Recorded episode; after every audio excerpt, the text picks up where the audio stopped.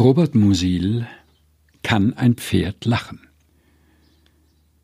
Ein angesehener Psychologe hat den Satz niedergeschrieben, denn das Tier kennt kein Lachen und Lächeln.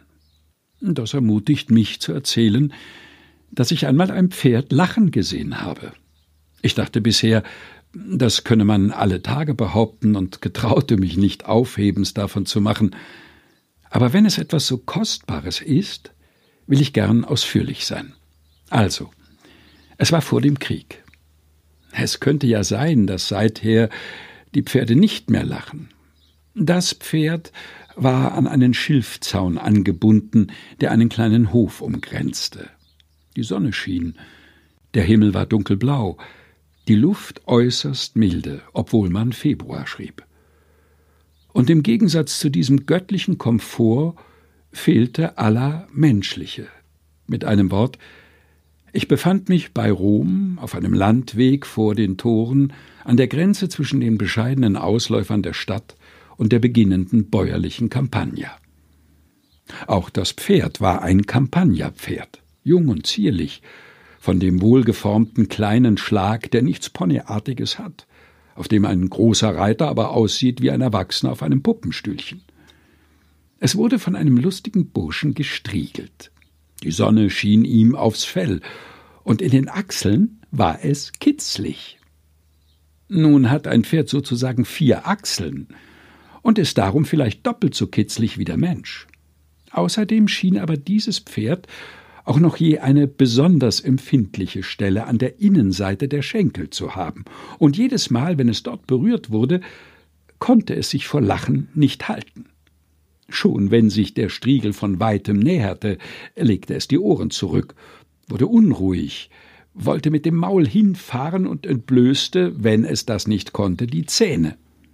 Der Striegel aber marschierte lustig weiter, Strich vor Strich, und die Lippen gaben nun immer mehr das Gebiss frei, indes sich die Ohren immer weiter zurücklegten und das Pferdchen von einem Bein auf das andere trat.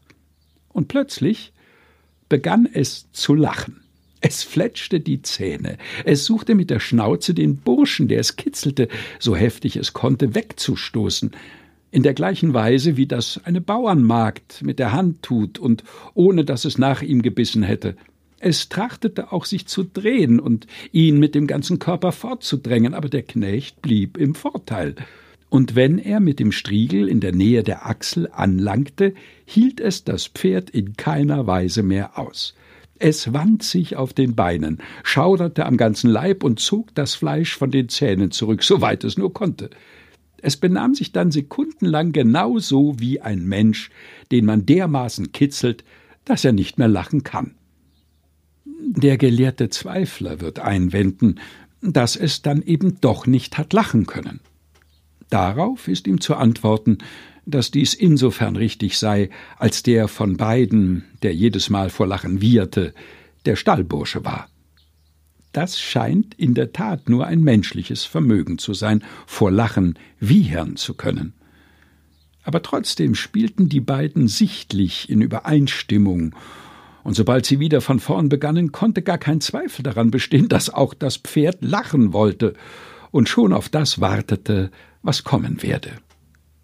So schränkt sich der gelehrte Zweifel an der Fähigkeit des Tieres darauf ein, dass es nicht über Witze zu lachen vermag. Das aber ist dem Pferd nicht immer zu verübeln. Robert Musil Kann ein Pferd lachen? Gelesen von Helge Heinold